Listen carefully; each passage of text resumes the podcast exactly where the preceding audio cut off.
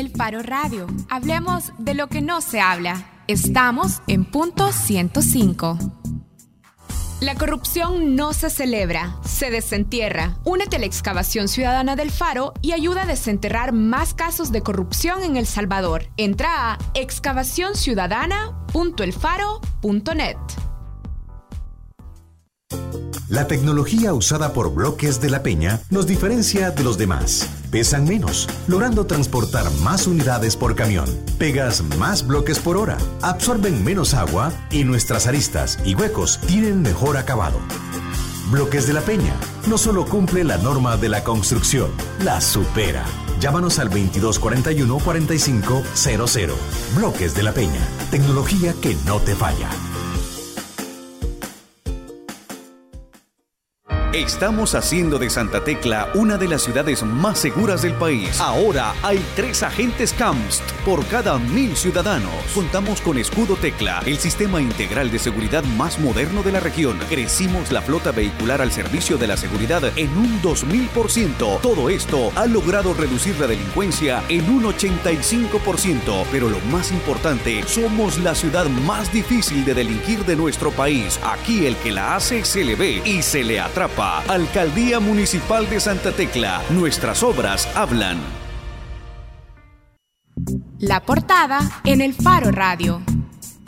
La portada en el Faro Radio es gracias a Bloques de la Peña. Elige el bloque que no solo cumple la norma, la supera. Bueno, volvemos con el Faro Radio y queremos hablar ahora del proyecto de presupuesto que ya se presentó a la Asamblea Legislativa. Tenemos que tener en cuenta que el proyecto de presupuesto es elaborado anualmente por el Ministerio de Hacienda y este se presenta por obligación legal a finales del mes de septiembre a la Asamblea Legislativa. La Asamblea Legislativa tiene la responsabilidad de analizar el presupuesto y luego aprobarlo. Y bueno, hoy queremos hablar sobre cómo está preparado este proyecto de presupuesto. Algunas cosas que son importantes de mencionar es que este presupuesto incrementaría en unos 570 millones de dólares respecto de este año para llegar así a un presupuesto de 5.520 millones de dólares. El documento que acompaña este proyecto menciona que el plan de gastos del próximo año se ha diseñado teniendo en mente las prioridades del plan de desarrollo de la Administración empleo productivo, educación inclusiva y equitativa y seguridad ciudadana. Hoy queremos hacer este análisis del presupuesto partiendo de los objetivos declarados por el gobierno y también a la luz de las promesas de campaña que hizo como candidato presidencial Salvador Sánchez Serén. Bienvenido al economista Rommel Rodríguez, investigador del área macroeconómica de la Fundación Nacional para el Desarrollo, Funde. Buenas tardes, eh, gracias por la invitación. Un gusto estar en este espacio para hablar sobre un tema tan relevante eh, en torno a las finanzas públicas, como es el proyecto del presupuesto para el año 2018. Así que muchas gracias por la invitación. Bueno, bienvenidos también a todos los que quieran enviarnos sus preguntas y comentarios a través de redes sociales o quieran seguir esta transmisión a través de Facebook Live en la página de la radio, punto 105 en Facebook. Ahí encuentran el link para seguirnos. Rommel, el ministro de Hacienda dice que la propuesta de presupuesto para 2018 atiende las tres grandes prioridades estratégicas del plan quinquenal. Empleo productivo generado a partir de un modelo de crecimiento sostenido, educación con inclusión y equidad social y seguridad ciudadana efectiva. ¿De verdad esas prioridades se ven reflejadas en el proyecto de presupuesto? Bueno, con respecto eh, al primer elemento que se refiere al tema del empleo productivo, quizás es bueno destacar que en los últimos años eh, este presupuesto se presenta por el ámbito de áreas de gestión, ¿verdad? Todavía no hemos migrado y esa era una promesa para estos años, ¿verdad? Un presupuesto por resultado, todavía estamos por el, sistema de áreas de gestión y lo que corresponde a apoyo a desarrollo económico sí ha crecido considerablemente en los últimos 3, 4 presupuestos en alrededor de 150 millones de dólares. Es decir, ¿qué áreas se ven fortalecidas? ¿O, eh, qué eh, instituciones, vamos a decir? Efectivamente es todas aquellas carteras que están relacionadas al apoyo al desarrollo económico, como es el Ministerio de Obras Públicas, ¿verdad? El Ministerio de Hacienda a través de las transferencias corrientes, eh, tiene que ver también con el Ministerio de Economía, eh, como el apoyo a, los sectores exportadores, a la pequeña y mediana empresa, como puede ser con AMIPE, y también lo que corresponde a los subsidios. Entonces es más que todo el apoyo al desarrollo económico, lo que se refiere es fundamentalmente al gabinete económico. Y tiene que ver con las posibilidades de de que se cree empleo. Sí, que se generen las condiciones eh, macroeconómicas, ¿verdad? Porque realmente es un para concurso para la inversión y para el desarrollo eh, eh, y de infraestructura y la inversión de infraestructura económica.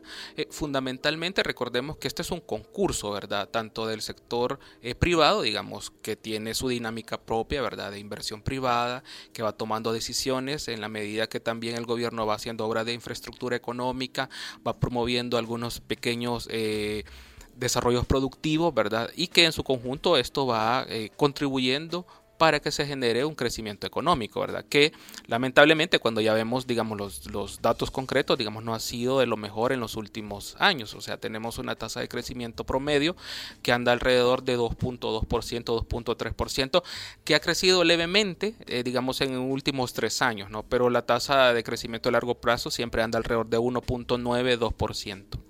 En el caso de educación con inclusión, eh, Rommel, bueno, nosotros por supuesto hacemos una lectura de los datos y lo que para nosotros resalta de inmediato es que hay un recorte adicional en la partida presupuestaria para educación respecto del PIB y respecto de los años anteriores. Es decir, eh, para el próximo año se está presupuestando el equivalente al 3.2% del PIB, o sea, un recorte respecto al 3.5% del PIB que tenía el presupuesto de 2014, que fue cuando asumió el presidente Sánchez Serén, que como candidato había ofrecido llevar la inversión en educación a un 6% del PIB al final de su quinquenio y ratificó esa promesa en su discurso de toma de posesión.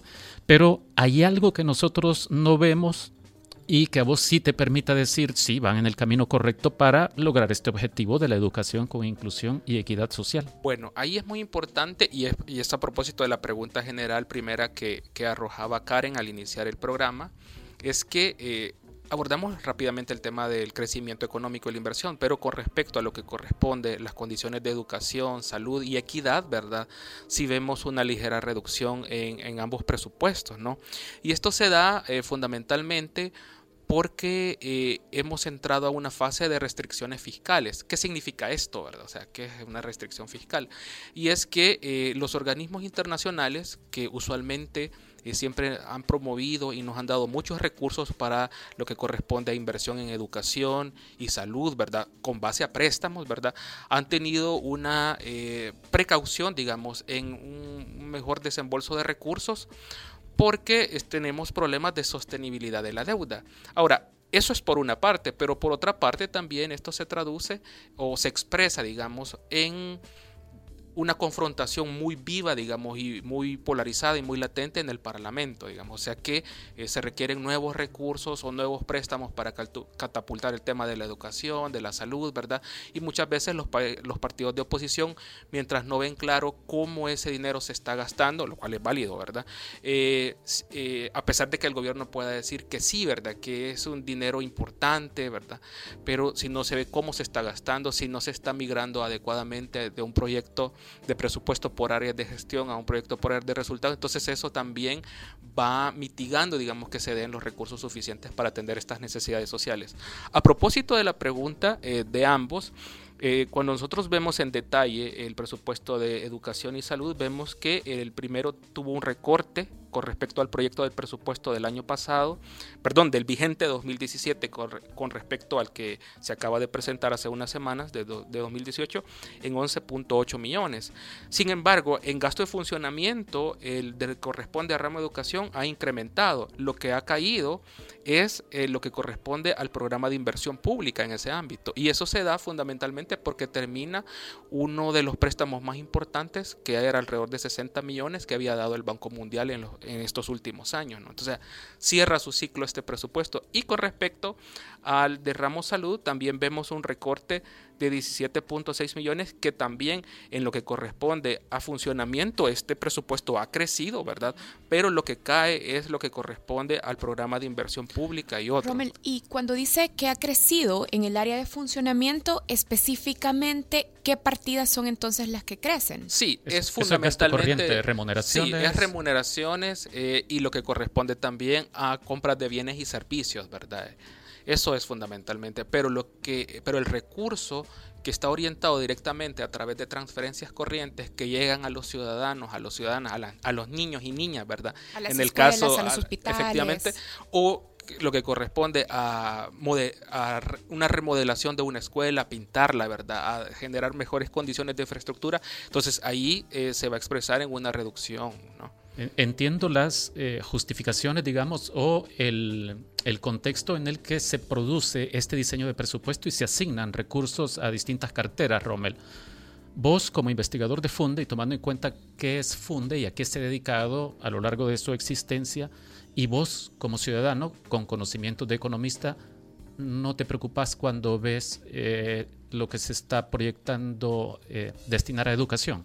Sí, efectivamente, claro que sí, porque recordemos que, eh, bueno, el objetivo, digamos, o la meta eh, fundamental eh, que se había planteado el gobierno, digamos, de ampliar y dar mayor cobertura en lo que refiere a dos ámbitos tan fundamentales y que son pilares, digamos, de la política pública, como es educación y salud, eh, se ven afectados, digamos, por estas caídas en lo que corresponde a la inversión, pero como le vuelvo a repetir, repetir no solamente es eh, por lo que eh, dificultades en la adquisición de préstamos o ratificación de estos préstamos, sino que también por dificultades que hay en el Parlamento en el proceso de aprobación. Siempre he creído eh, y, lo sostengo que no podemos cuestionar las buenas intenciones que tiene un gobierno en promover eh, este gasto, pero sí podemos cuestionar desde mi perspectiva como economista la gestión de las finanzas públicas. ¿Por qué? Por una razón muy sencilla. Si nosotros vamos a expandir el gasto social con base a un excesivo endeudamiento público que no se puede mantener indefinidamente, ¿verdad? Y porque ese endeudamiento público en algún momento tenemos que pagar el servicio de la deuda de ese incremento. Entonces tenemos que empezar a pensar en serio de cómo sostener en el largo plazo este gasto social con base a recursos propios y no con, estrictamente con endeudamiento público. Y si nosotros nos fijamos como contrapartida de estas reducciones, lo que estamos viendo es que en lo que corresponde a los gastos eh, en servicio de la deuda pública, vemos de que ha crecido considerablemente, ¿no? Tuvimos un pago de 914 eh, millones programado para este año, para el próximo año vamos a tener programado 100 millones más, que es 1015.2 millones de dólares. Entonces, en un presupuesto que tiene restricciones de recursos, ¿verdad? Entonces, lo que estamos viendo es que hay una mayor cantidad de recursos que están siendo orientados al pago del servicio de la deuda que si no lo haces caes en default y no te prestan más eh, recursos los inversionistas extranjeros y eso está costando, digamos, algunos pequeños recortes en el ámbito social. Por eso digo, o sea, puedes tú gastar en educación y salud, pero en la medida que esas expansiones en gasto social se sostengan mucho tiempo con base en endeudamiento público, eso no puede mantenerse demasiado tiempo. Creo que todo hay que pagar el servicio de la Creo que todo el mundo entiende las obligaciones del Estado con la deuda, por ejemplo, y con programas sociales. Pero vos hasta ahora lo has planteado como un problema esencialmente de escasez de recursos, de recurso pecuniario. Sin embargo, uno no puede evitar pensar de inmediato en lo que acabamos de conocer, mientras este país tenía programado ya enfrentar tres episodios de posible impago a lo largo de 2017, los diputados estaban contratando a casi 500 personas en los primeros nueve meses del año. Yo sé que la Asamblea tiene autonomía para definir su presupuesto, pero solo ahí, después de sacrificar el seguro privado por tres puntos y tanto millones de dólares, decidieron dedicar ese dinero para contratarse más empleados por una cantidad similar. Es decir, planteo la pregunta entonces, ¿en realidad es un problema de escasez de recursos o de falta de voluntad y de hacer equipo entre instituciones del Estado para hacer un uso más racional de, los fondos? Realmente es un problema de ambas cosas. O sea, frente a este... Eh, escenario concreto que yo acabo de perfilar hace unos minutos, cuál debería ser la respuesta, entre comillas, digámoslo, ¿verdad? Sabia eh, de los más altos funcionarios. Sería priorizar educación, priorizar salud, ¿verdad? Eh, no eh, tolerar esta reducción de los gastos, sino que al contrario, incrementar ese gasto y cualificarlo también. ¿Y de dónde saldría eso? De la reducción de sus propios beneficios. Así de sencillo, de, de la reducción de sus propios beneficios. ¿Y en qué sentido? No vamos a recibir bonos, ¿verdad? No vamos a recibir mejores eh, eh, salarios. ¿Por qué? Porque eh, la prioridad es, como dice el Ejecutivo, ¿no? La promoción de la equidad, la promoción de un mejor gasto social, de un mayor gasto social para los ciudadanos. Entonces, pero esta parte es la difícil, ¿no? Porque eh, tienes a muchos funcionarios públicos que tienen beneficios, ¿verdad? Tienen seguros, ¿verdad? Eh, tienen algunas eh, compras de lujos, bienes suntuarios que no quieren renunciar a ellos. Y eso debería de estar expresado en este presupuesto. O sea, no tolerar que esta reducción de recursos se dé porque gran parte de funcionarios, digamos, sí mantienen sus beneficios. Y esto es un elemento muy importante. Perdón, y, sobre esto que, y, qué buena tu pregunta. No sé si vamos al mismo lado, porque una parte de la resolución de la Sala Constitucional abordaba ese tema decía, si bien hay derechos fundamentales, ¿verdad? Y los trabajadores que están en el sector público también hay que respetarles sus derechos, decía, pero en momentos de conflictividad estos deben de operar en mayor eh, sentido de las personas más necesitadas. En este caso son los destinatarios de este gasto público social. Rommel, otra de las áreas eh, muy graves de nuestro país y que se supone también es prioridad para el gobierno, para el Estado salvadoreño, es el área de seguridad pública. ¿Qué dicen los números? Es decir, ¿cómo se expresa la prioridad del gobierno salvadoreño en el presupuesto de seguridad pública? Efectivamente, eh, lo que vemos en lo que corresponde al ramo de justicia y seguridad pública, eh, hemos tenido también hay una reducción de 17.5 millones, ¿verdad? Tuvimos 433.9 millones en el presupuesto que se votó para este año y para el proyecto del presupuesto de, del año 2018 también tenemos 416.4 millones. O sea, ahí tenemos una caída fuerte fundamentalmente de nueva cuenta, es en lo que corresponde al programa de inversión pública eh, y otros, ¿verdad? En alrededor de 20 millones de dólares, ¿no? Y aquí vemos eh, un, tema muy curioso porque recordemos que, y perdón que me esté refiriendo eh, eh, tan, tan asiduamente a la resolución de la sala, pero eh, ya expresaba uno de sus magistrados la semana pasada que iban a estar pendientes de cómo se ha presentado este proyecto del presupuesto, ¿no? Decía, eh, deberá de ser eh, controlado, racionalizado y no más beneficios, ¿verdad? O compras suntuarias en todo el aparato público, pero sí se tolerarán el incremento de plazas y, y, el incremento en los gastos en lo que corresponde en educación, ¿verdad? seguridad, ¿verdad? Y salud, ¿no? Entonces aquí estamos viendo un poquito Las lo áreas más sensibles de... Entonces aquí estamos viendo un poquito lo contrario. Ya veremos, digamos, si efectivamente, como expresaba eh, uno de los magistrados de la sala constitucional se activa, digamos, como es propio, entiendo yo, en el mundo judicial, el proceso de revisión de este presupuesto. Y también eh, tendremos que esperar, eh, porque precisamente hoy se instalaba la, Comisión de Hacienda Especial del Presupuesto, y sí, ya está por acá el ministro y, sus asesores, porque estuvieron a, inicios de, de semana en Washington por las reuniones con el Fondo Monetario del Banco Mundial, pero sí ya eh, va a comenzar el estudio, digamos, de este proyecto del presupuesto en la Asamblea Legislativa precisamente este día. Rommel, pero vamos a ver, ya empezamos a repasar las áreas más importantes del quehacer estatal y, y lo que vemos es reducción. Y si el presupuesto para el otro año aumenta en cerca de 570 millones de dólares respecto del de 2017, entonces esos incrementos, ¿dónde los encontramos? Efectivamente. En la presidencia de la República hay un ligero incremento de un poquito menos de 2 millones de dólares, creo, pero, pero en realidad, ¿dónde están esos 560 y algo millones de dólares? Sí, vemos los incrementos. Nosotros eh, prácticamente... Eh, en el ámbito, porque son, son pequeños, ¿verdad? En la presidencia de la República vemos un incremento de 1.6 millones, en el ramo de Hacienda vemos 2.3 millones, ¿verdad? Tenemos también en el ramo de trabajo y previsión social un incremento de 1.7 millones. Vemos en el ramo de obras públicas, transporte y de vivienda y desarrollo urbano un incremento de 29 millones. Y vemos también un incremento en el ramo de turismo de 2.9 millones.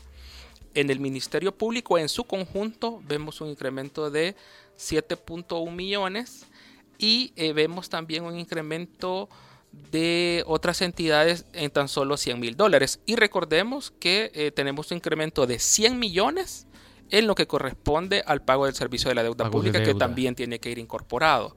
Y entre otro incremento que se da, eh, que es, es leve, digamos, con respecto por la reestructuración del, del pago de servicio de la deuda del fideicomiso de obligaciones previsionales, también tenemos un incremento leve de 30 millones, ¿verdad?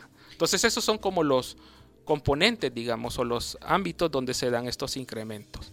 Ahora, Rommel, si es notorio que hay reducciones en áreas de salud, educación y seguridad, ¿Es posible advertir si en efecto el Ministerio de Hacienda está siguiendo la recomendación o hay un esfuerzo palpable del Ministerio de Hacienda para reducir beneficios para los funcionarios públicos? ¿Eso se puede ver en el presupuesto? Yo creo que esa es la pregunta del millón de dólares, Karen. O sea, eh, ¿cómo nosotros podemos eh, evidenciar ese, esa digamos, austeridad eh, conforme a, la emisión de la resolución de la sentencia de la sala.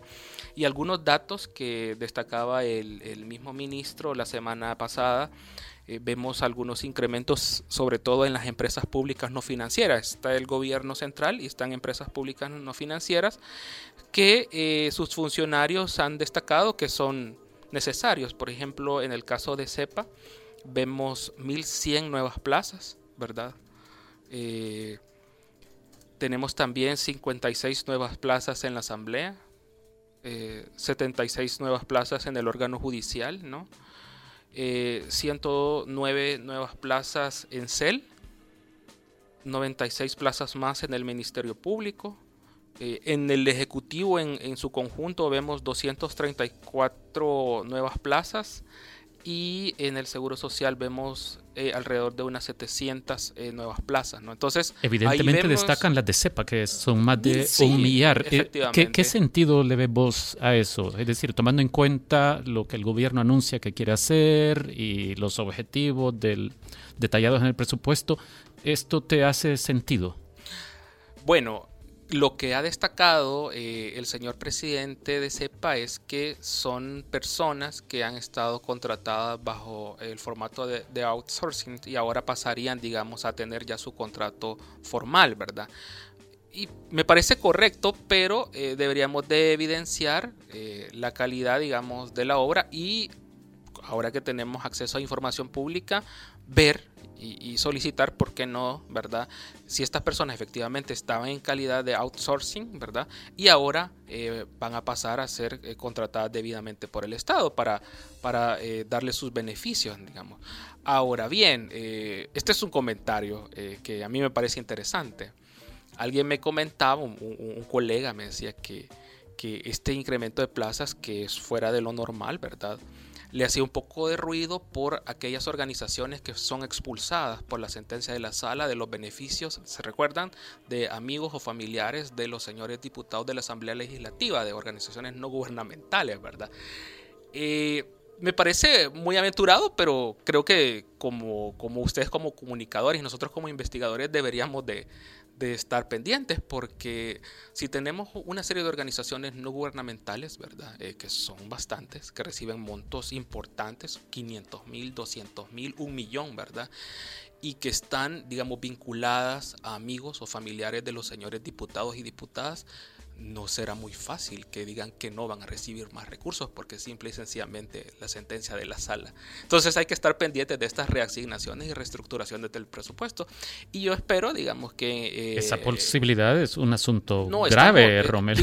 sí, sí, pero como en política tenemos que ser mal pensados y no tenemos que ser ingenuos, ¿verdad? O sea, yo me estoy atreviendo y pensar también mal a decir... no es gratuito porque lo hemos visto a lo largo de los años. Claro, entonces por eso me estoy eh, eh, excediendo quizás en, en mis comentarios a raíz, digamos, de, de esa idea de este colega, ¿verdad? Pero realmente en este país, eh, con esto que yo acabo de decir, no sería descabellado que nos diéramos cuenta de eso a finales del 2018, ¿verdad? Esperemos que eso no suceda. Por eso es que tenemos un una labor muy importante, ustedes comunicadores y nosotros como investigadores, de estar pidiendo información actualizada, ¿no? Rommel, ya, ya pusimos la lupa en varios puntos del presupuesto para el otro año, pero hace un año poquito más de un año nosotros publicábamos en el Faro un reportaje que titulamos Los últimos tres gobiernos nos han estado engañando sobre eh, el tamaño de la economía salvadoreña. Han estado maquillando las cifras del PIB porque supieron cuál era el PIB real, más eh, aproximadamente cuál era el PIB real, y aún así nos estuvieron diciendo el PIB, el Producto Interno Bruto de Salvador, es este, es este y es este.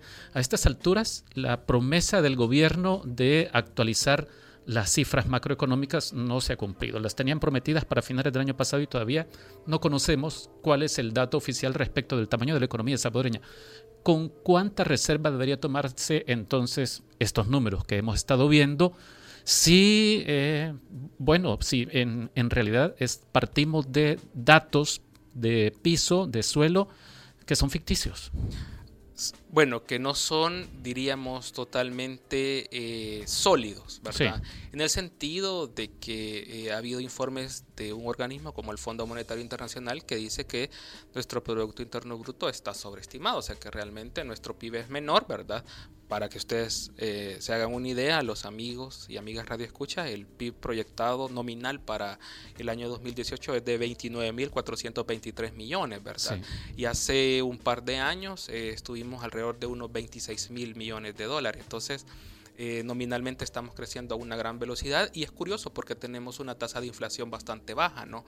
Entonces, eh, y eh, es curioso porque eso ya lo destacaba particularmente a mi persona en, un evento público que tuvimos con el señor ministro de Hacienda y la Funde, de que estamos en, en, una retórica, digamos, de un proceso de ajuste fiscal, pero el Banco Central insiste que estamos en una fase expansiva de crecimiento, entonces eso es es bien interesante, ¿verdad? Y yo también invito a, acá a los colegas, ¿verdad? Que están escuchando, eh, este, que, que, veamos eso, o sea, estamos realmente en un proceso de, de, digamos, tampoco es excesivo, digamos, austeridad, pero sí un mayor control de las finanzas públicas que no están creciendo a una gran velocidad por el control del endeudamiento público y una cierta reducción del déficit fiscal, ¿verdad? Que aún no es como esperáramos, pero sí se está dando, pero eh, se destaca que estamos creciendo rápidamente, eso es es, un poquito eh, así contraproducente, digamos, el mensaje. Pero, pero ya en concreto de, tu pregunta, sí, porque las estimaciones, digamos, del crecimiento del Producto Interno Bruto son un insumo fundamental a la hora de elaborar el proyecto del presupuesto. Tiene que ver con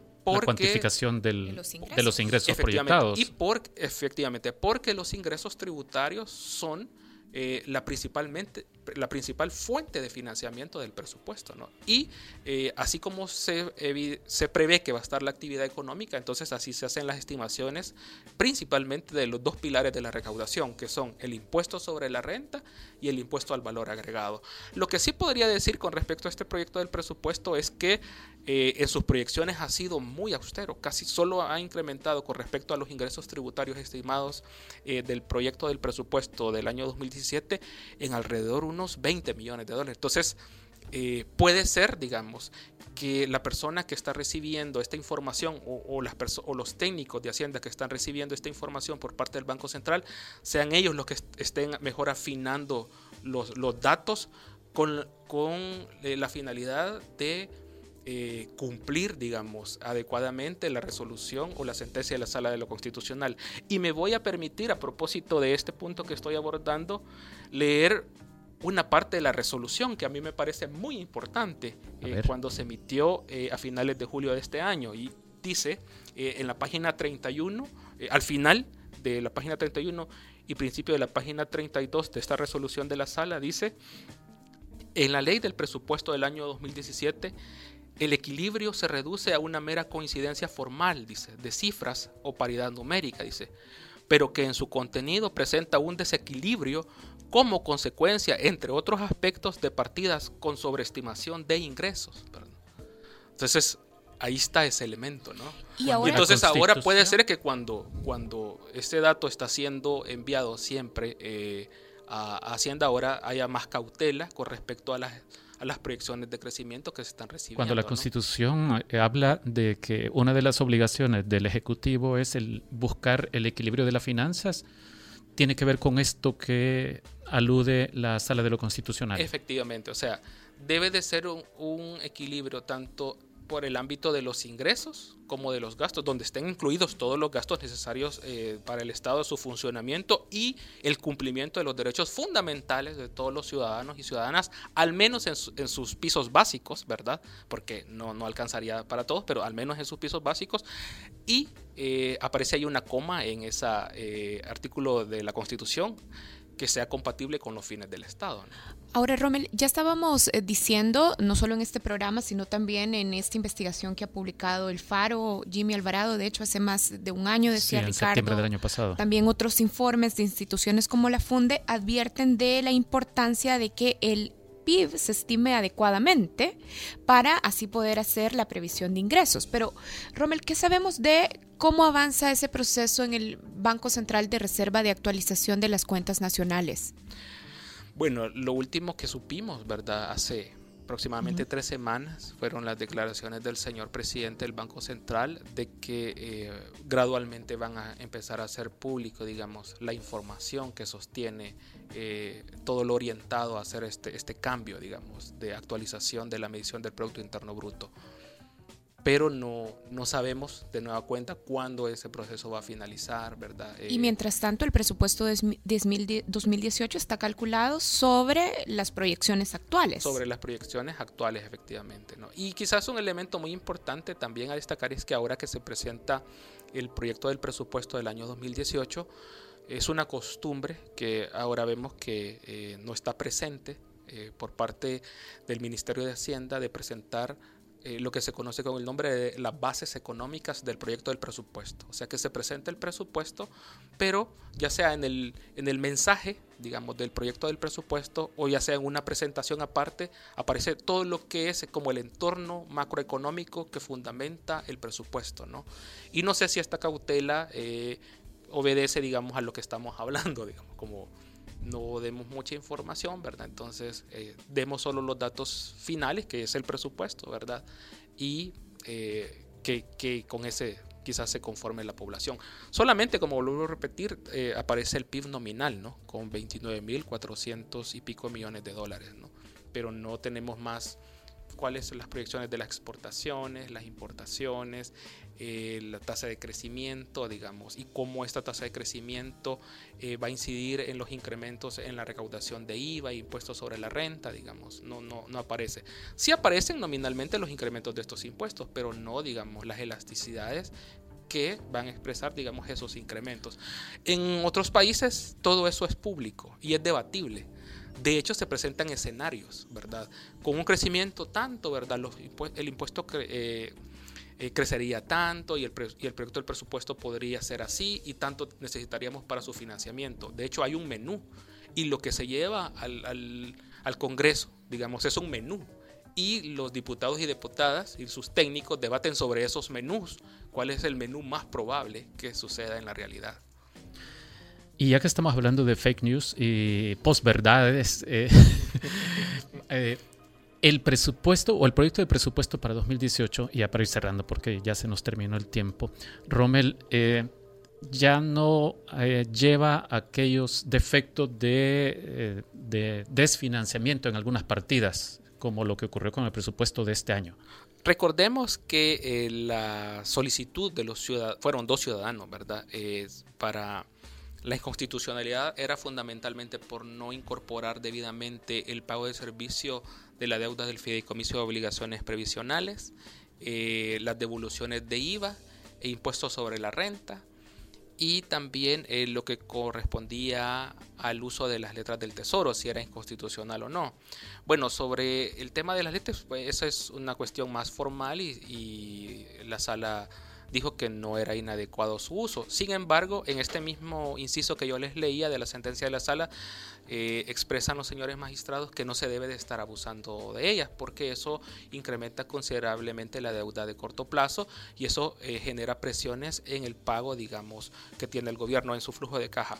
Con respecto a las otras solicitudes, hemos visto eh, en el proyecto del presupuesto que sí hay, digamos, una una anuencia, digamos, o un interés por hacer eh, las provisiones debidas. Por ejemplo, en el proyecto votado para el año 2017, para la devolución de IVA exportadores habían colocado 20 millones. Ahora, eh, si, se aprobara, si se aprobara este proyecto del presupuesto, estarían colocando 39 millones, o sea, 19 millones más. O sea que, que digamos que sí hay alguna anuencia, digamos, en, recibir la resolución y en lo que corresponde en las devoluciones del impuesto sobre la renta, que acá sabemos todos eh, los, los, los, amigos, amigas de nosotros nos andan preguntando si ya están devolviendo el dinero en, Hacienda, ¿verdad? Y uno, bueno, hay que ver y, y, muchos van y le dicen que todavía no, que va a estar a, ellos ya lo quieren ahí por los meses de abril, mayo, ¿no? Y, y eh, les dice que regresen hasta agosto, noviembre, ¿no? Vemos que eh, para el año pasado, perdón, para el proyecto del este presupuesto vigente, está colocado 13 millones de dólares, pero con el interés, supongo, ¿verdad?, de cumplir la resolución de la sala, eh, se ha colocado para el proyecto de 2018 26 millones de dólares, es decir, 13 millones más, entonces el doble, ¿no?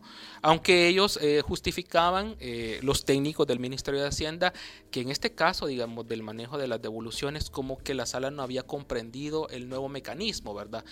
Pero que eh, es, un mecanismo en el cual uno se puede acreditar a futuro, digamos, ese dinero que Hacienda me debe, porque me tiene que devolver, entonces en las próximas declaraciones, digamos, yo me lo puedo deducir. Pero eh, expresaban acá los técnicos que lo han hecho así para darle, digamos, cumplimiento a la resolución de la sala.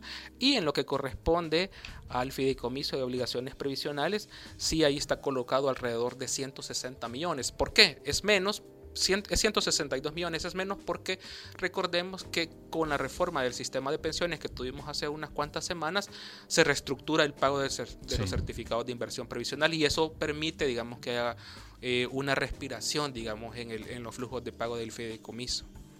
Bueno, Rommel, se nos acabó el tiempo. Gracias por habernos acompañado. En Twitter, la cuenta arroba republicano SB, como al principio de la entrevista estábamos hablando de las reducciones que en números, digamos, absolutos podrían parecer ligeras. Republicano SB nos dice, bueno, pero si hacen un recorrido quedándose un día en las unidades de salud o en los hospitales públicos, las reducciones no parecen nada ligeras, dice la cuenta arroba republicano SB. Bueno, gracias a Rommel Rodríguez. Rommel es investigador del área macroeconómica de la FUNDE y bueno, hoy nos ha estado explicando sobre el proyecto de presupuesto para el próximo año. Ricardo, vos sentís que puedes dormir tranquilo y confiado en el presupuesto público? No, no, no, me indigna. Me indigna. Sí. me lo imaginaba. Sí. Todos debemos de indignarnos. Claro, yo, yo, y por eso interesarnos en un eh, instrumento tan importante, digamos, de política pública. En conocerlo, en examinarlo, en revisarlo y en recordar lo que hacen los diputados, por ejemplo. Y por más complicado y lleno de tecnicismos que parezca, es importante que nos fijemos en él, porque, pues sí, uno no podría irse a dormir tranquilo en este país sabiendo cómo está construido el presupuesto. Planteémoslo así. Eh, en el caso de este proyecto del presupuesto, ¿usted le daría un cheque en blanco eh, a los funcionarios públicos, a los señores diputados, a los señores ministros de 5.520 millones de dólares? Digamos, para que esa, esa pregunta les quede y queden reflexionando hasta altas horas de este, de este día. Muchas gracias, Rommel. Rodríguez, Rodríguez. En, el, en el otro segmento seguiremos hablando de recaudación de fondos. Así es, pero vamos a hablar de la recaudación de fondos que el Faro lleva a cabo anualmente desde hace tres años que iniciamos con este proyecto, la excavación ciudadana. Y vamos a hablar con una excavadora en movimiento. Ya les voy a contar por qué en movimiento. Vamos a platicar con Frida Larios, diseñadora gráfica y artista visual. Hacemos una pausa, ya regresamos con la contraportada en el Faro Radio.